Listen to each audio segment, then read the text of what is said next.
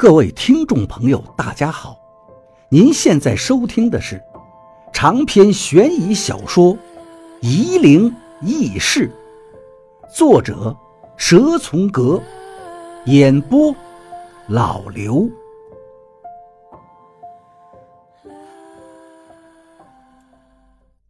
第二百九十二章，我知道，就算宇文发沉再问一百遍。王八也是这句话。场地上本来已经轻松下来的气氛，顿时又变得严峻了。大家都对王八的选择感到费解，这意味着王八要抛开老严的势力，凭借自己的本事来争取。而鬼道的力量相对而言实在是弱小的可怜。本来已经同意王八过阴的门派门人们，现在又开始犹豫了。他们看不起鬼道，无法忍受一个外道成为过阴的人选。十三年前，他们也是这么对付赵一二的。赵一二也拒绝了老严的拉拢，所以赵一二才立单示薄。王八知道这些往事吗？他肯定知道，所以他才做出这个决定。他要替赵一二出这口气，替鬼道出口气。换作是我，我也会这么做。我不禁问自己，我还安慰自己，幸亏是让王八来选，而不是我。宇文发沉想了一会儿，对王八说道：“那你有把握靠自己的能力赢过这里的诸位吗？”王八说道。试一试吧，我尽力而为。这句话一说，白云观的李道长用鼻子哼了一声。虞山派青城山、全真派武当派选举出来的修炼入阴的门人，脸上的表情顿时变了。虽然他们极力隐忍着，但不屑之情也都挂在脸上。你一个人能行吗？宇文发沉还在劝着王八，他看向王八带来的众多帮手。刚才方卓不显山不漏水的就把宋婆婆忽悠了，大家都很敬佩。可方卓只是王八带来的众人中的一个小丫头，还有那么多不动声色的道家门人在那里，这么强大的后援，王八竟然要放弃？王八还是点了点头。宇文发沉的脸色非常不好看。你们鬼道行事乖张怪癖，门人不忘。现在你估计也是独木难支啊。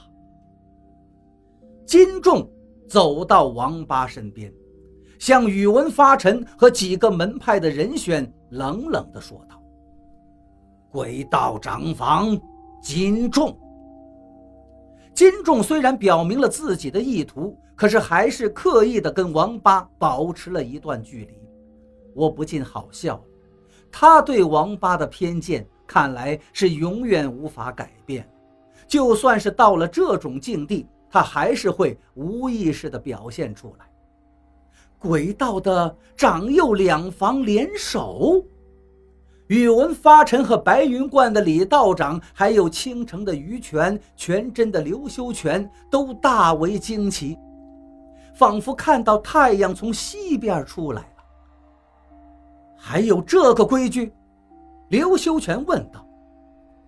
这是我们鬼道的规矩，金仲说道，跟你们有什么关系？再说了。谁说的鬼道长幼两房不能联手？众人都被金仲冷冰冰的话给噎住了。鬼道历来两房不睦，看样子不是从赵一二跟金炫子开始的，以至于道家各门派都理所当然的认定，金仲只会为难王八，根本想不到两房会交好。武当的年轻道士熊浩。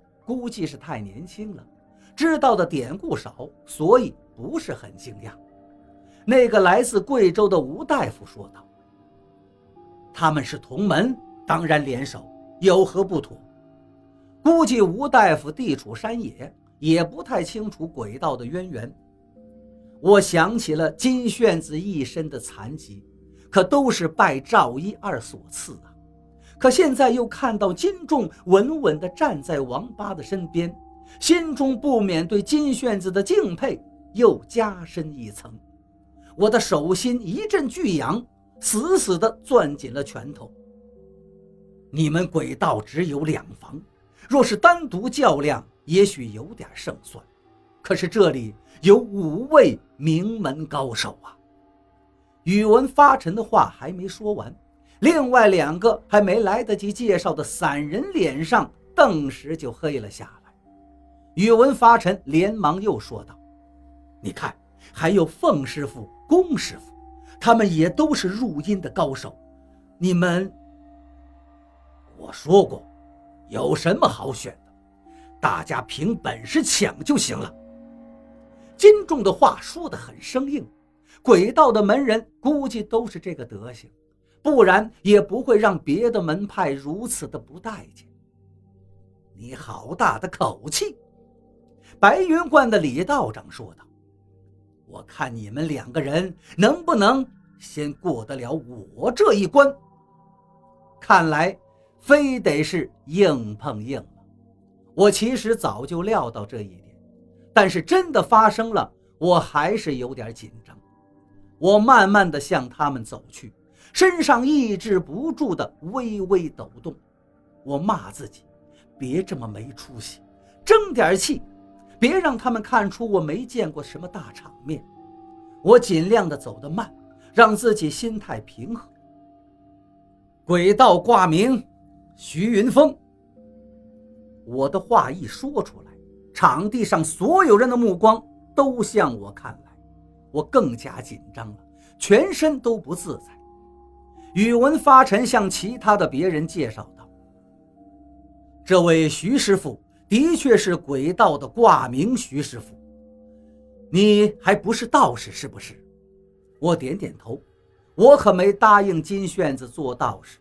四周的众人都纷纷议论。全真的刘修全对我说道：“鬼道真的出了挂名的门人，可是徐师傅，我以前……”怎么没听说过你呀？我被他问的说不出话来，更加紧张了。鬼道挂名在以前的确是有的，宇文发沉说道。时间久远了，能肯定是鬼道挂名的术士是北宋的黄常，他荡尽天下厉鬼，他入鬼道之前就已经是名闻天下的术士。宇文发沉的话让我很明白自己的处境，跟上一个挂名鬼道的黄常相比，我什么都不是，我只会坏事，什么都不会做，想把张光弼拖住也没做成。想到这里，我忽然意识到了一件事情：张光弼已经出来，这毋庸置疑的事情。而且以他的能量和以前的基础，培养信徒肯定是很容易的。也许根本就不需要培养，他的信徒早就存在，而且势力不弱，只是一直隐忍着。现在他的动静应该会很大。方卓也说过，王八跟老严的研究所里有疯子，那些疯子多半就是王八捕获的张光弼的信徒。可是这么大的事件却没有任何人提起，到现在没有任何人提及张光弼，我一脸的迷茫，旁人也看了出来。白云观的李道长对我说道：“鬼道挂名应该是非同小可的人物，不知道徐师傅的遁术修炼的如何呀？”